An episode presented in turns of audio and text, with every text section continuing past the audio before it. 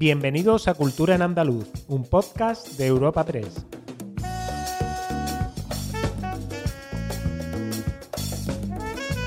Os damos la bienvenida a una nueva entrega de Cultura en Andaluz, el podcast de Europa Press Andalucía, en el que cada semana os ofrecemos las novedades culturales más destacadas. Soy Esther Falero y al otro lado del micrófono tengo, como siempre, a mi compañera Ana Tatay. Bienvenida, Ana. Hola, Esther, ¿qué tal? ¿Qué temas traemos para hoy? Comenzamos nuestro podcast de esta semana con David Bisbal y su salto a la pequeña pantalla para seguir con el gran Rafael, que parece que pronto va a incorporar una nueva distinción a su extensa carrera.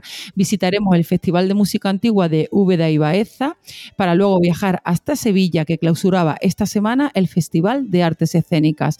Finalmente nos sumergiremos en el mundo de la arqueología y terminaremos con la primera confirmación internacional del icónico Fest. Empezamos nuestro repaso semanal con Bisbal, el documental que sigue al cantante almeriense, que ya es un asiduo en nuestro podcast, en los días previos al concierto. Uno de, ellos. Uno de ellos, sí. Eh, pues este documental sigue al almeriense en los días previos al concierto que se con el que celebró sus 20 años de carrera y que se acaba de estrenar en Movistar Plus. El responsable del salto de Bisbal a la pequeña pantalla es Alexis Morante, que es el artífice también de Héroe, Silencio y Rock and Roll o Camarón, Flamenco y Revolución.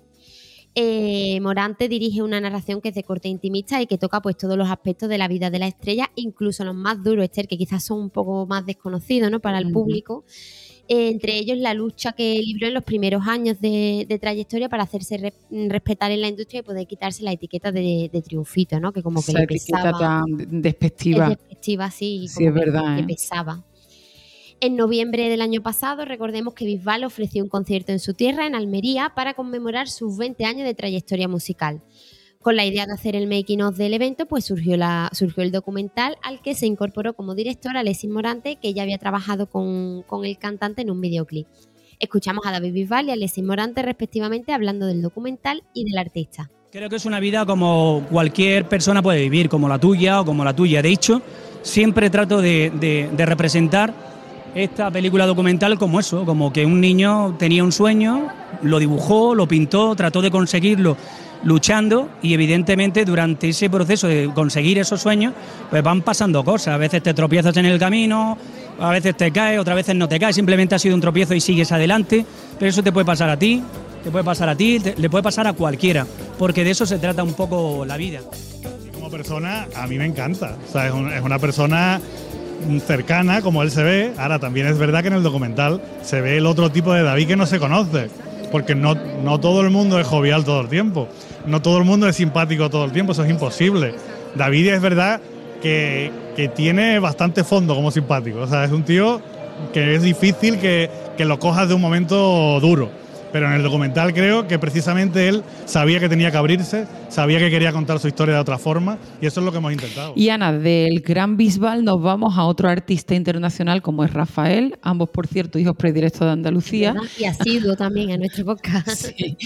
ya que la Universidad de Jaén anunciaba esta misma semana la intención de proponer al artista de Linares como doctor honoris causa de la institución académica, siguiendo la senda de la que hablamos hace poco de el doctor honoris causa Alejandro por la UCA, ¿no? por la Universidad de, Cádiz. Eh, para la UJA eh, esto es algo que considera más que de justicia y dice que está trabajando en ello junto al ayuntamiento de la ciudad natal del artista. Seguro que lo vamos a anunciar dentro de poco por aquí. Dentro de poquísimo, vamos, está ya hecho. Pues Esther, vamos a continuar en Jaén porque esta misma semana se ha presentado la vigésimo séptima edición del Festival de Música Antigua de Úbeda y Baeza, que incluirá la celebración de 20 conciertos y de tres actividades académicas con una temática que girará en torno a la diáspora. Esta edición se va a desarrollar entre el 25 de noviembre y hasta el 9 de diciembre y a través del concepto de diáspora el festival pues se va a sumergir en un viaje musical que explora las rutas marítimas y terrestres que han conectado las diferentes culturas a lo largo de la historia. Así que el público pues va a hacer un viaje imaginario desde el Mediterráneo hasta las costas atlánticas de África y de América. Así se refería esta cita la diputada de Culturas y Deportes, África Colombia. Después de 27 años de trabajo eh, intenso y esa apuesta, decía, de las distintas eh, entidades que participamos en él, pues lógicamente es un evento que prácticamente no tiene casi casi ni que, ni que presentarse. Eh, todos los premios y todos los reconocimientos que se le han ido concediendo en los últimos años, pues realmente hablan de, de la calidad y del, y del prestigio de este, de este festival También gracias a esa especialización en la recuperación y transmisión del patrimonio musical. Y también gracias a que tiene unos escenarios privilegiados de celebración Anunciar también, Esther, dentro del Festival de Música Antigua, que este año trae unos precios más ventajosos para el público, ya que han ampliado las entradas de precios reducidos para todos los menores de 30 años y para los mayores de 65 años. Estupendo, siempre la reducción de entradas siempre, siempre es una buena noticia. Es una buena noticia. y otra cosa curiosa con este festival y es que es muy activo en redes sociales y ha inaugurado para esta edición su cuenta de TikTok, o sea que está a la última. la música antigua está a la última. Y viajamos ahora hasta Sevilla, donde el Festival de Artes Escénicas, el conocido como FEST, ponía este lunes punto y final a la edición de 2023, en la que se han contabilizado 3.000 espectadores repartidos en un total de 35 funciones, algunas incluso han colgado el cartel de, completo, eh, que han ofrecido 21 compañías, incluyendo varios estrenos absolutos. El broche final ha sido la gala de entrega de los premios escenarios de Sevilla de la temporada 22-23, en la que los espectáculos protagonistas han sido Averno, de Mars Cat Dance y Diputación y La violación de Lucrecia de Teatro Clásico de Sevilla, ambas con tres galardones. Además, dos premios han recibido VC de David Cebrián y El lenguaje de las azoteas de la compañía Barataria, recibiendo este último espectáculo el premio a mejor dirección que, recogía Juan Arjona, así de emocionado. Bueno, antes que nada, darle las gracias al jurado por haber roto esa barrera, ¿no? y y, usar una dirección de teatro para la infancia como mejor dirección. Gracias. ¿eh? Luego, muchas gracias también a mi familia, a la Irma, la Natalia y la Eva, porque como cuesta tanto trabajo y lo pasamos como lo pasamos, pues creo que se lo merecen tanto como yo. Y hacemos una parada en Córdoba, Ana, para anunciar que la Biblioteca Central de la capital pasará a llamarse Antonio Gala. Además, un encuentro junto a un busto con la figura del autor cordobés fallecido en mayo de este año y que se ubicará frente al Gran Teatro le recordará cada año. Eh, este acto se celebrará justamente el día de San Antonio, el 13 de junio, a modo de encuentro poético musical en el que jóvenes poetas de la Fundación y músicos puedan rendir homenaje al célebre escritor no merece menos Antonio Gala y menos en, su. Merece mucho más. Merecía mucho más, vamos. Pues nos vamos ahora con arqueología, Esther, y es que un equipo de científicos ha identificado las piezas más antiguas de ámbar báltico de la península ibérica, demostrando que este material de lujo, que se empleaba en joyería y en artesanía de todo el mundo, ya se importaba hace más de 5.000 años. La investigación evidencia que la llegada del ámbar báltico a la península ocurrió al menos en el cuarto milenio antes de Cristo, que esto es más de un milenio antes de lo que se pensaba, y que probablemente se integró en redes de intercambio más amplias vinculadas con el sur de Francia. Nos va a contar todo la profesora Mercedes Murillo Barroso de la Universidad de Granada, que lidera este trabajo que lo ha publicado la prestigiosa revista Nature. Y no se tenía documentado, no se tenía constancia de la llegada del ámbar báltico hasta el segundo milenio.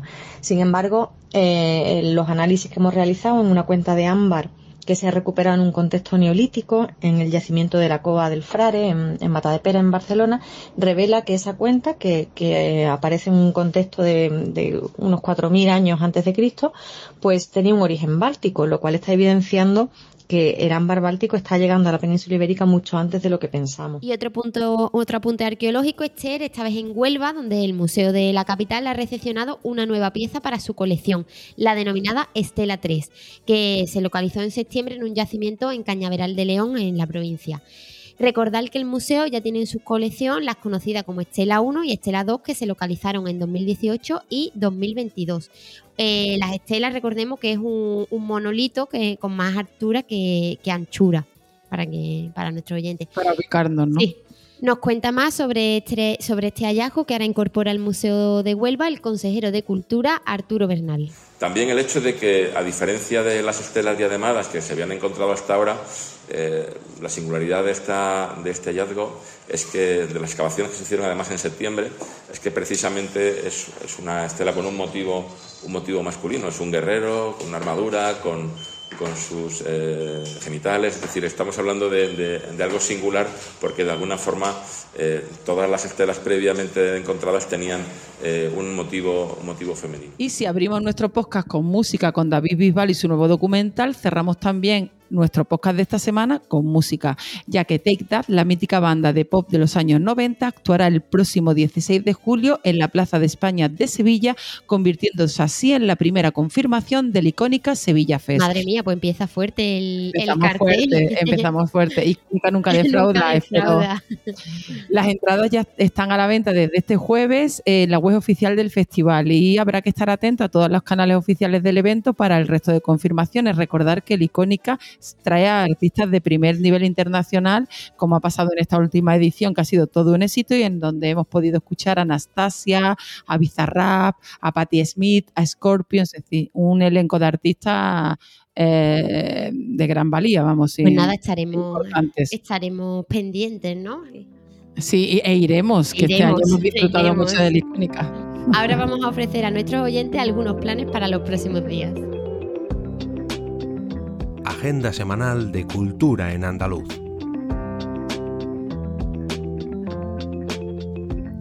Ana, comenzamos nuestra agenda en Málaga, donde este sábado 21 a las 12 del mediodía el Centro Cultural María Victoria Atencia eh, acoge un concierto didáctico para toda la familia en el que se descubrirá la historia de los Beatles mientras participan cantan y bailan. Un día antes, este mismo espacio acoge la obra de teatro Gloria Bendita, bajo la autoría de Ana García Arnaiz. Será a las ocho y media.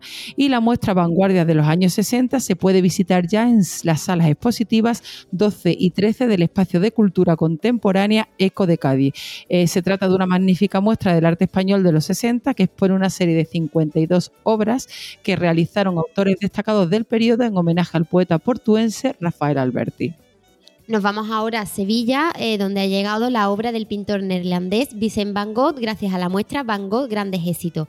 Se trata de una exposición inmersiva en la que el espectador logra introducirse dentro de los lienzos de este genial artista. Está en el pabellón de la navegación.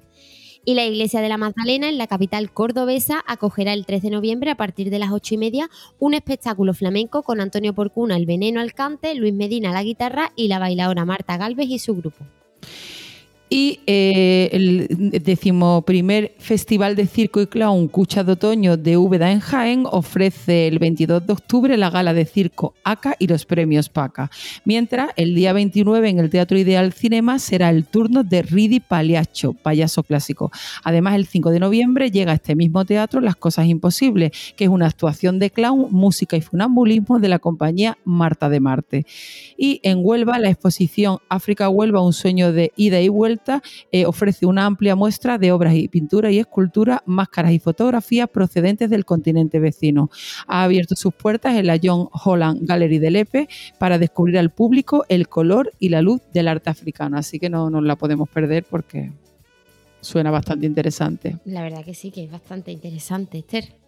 Y nos vamos allá ahora hasta Málaga, concretamente al auditorio Edgar Neville, que acoge el sábado 28 de octubre a las 7 de la tarde el espectáculo Puccini in Privato, junto a la Orquesta Filarmónica de Málaga. Se trata de un recorrido por, la, por sus áreas más notables y conocidas.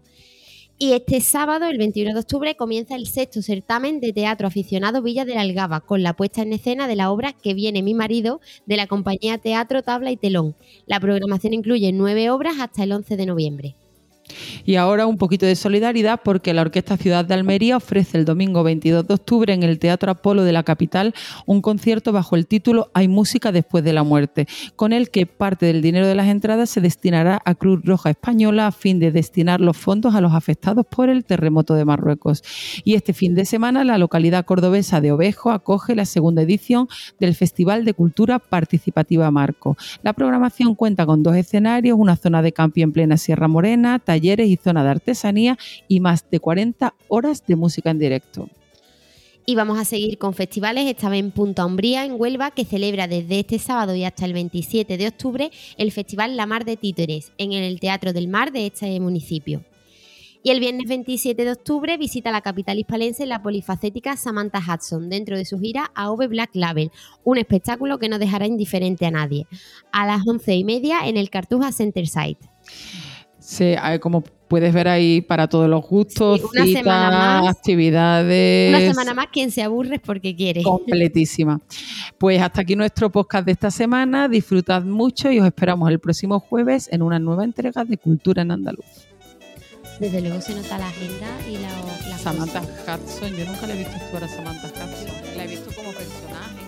Despedimos esta entrega de Cultura en Andaluz invitando a todos nuestros oyentes a descubrir el resto de episodios de este podcast, así como todo el catálogo de programas de nuestra red a través de europapress.es barra podcast.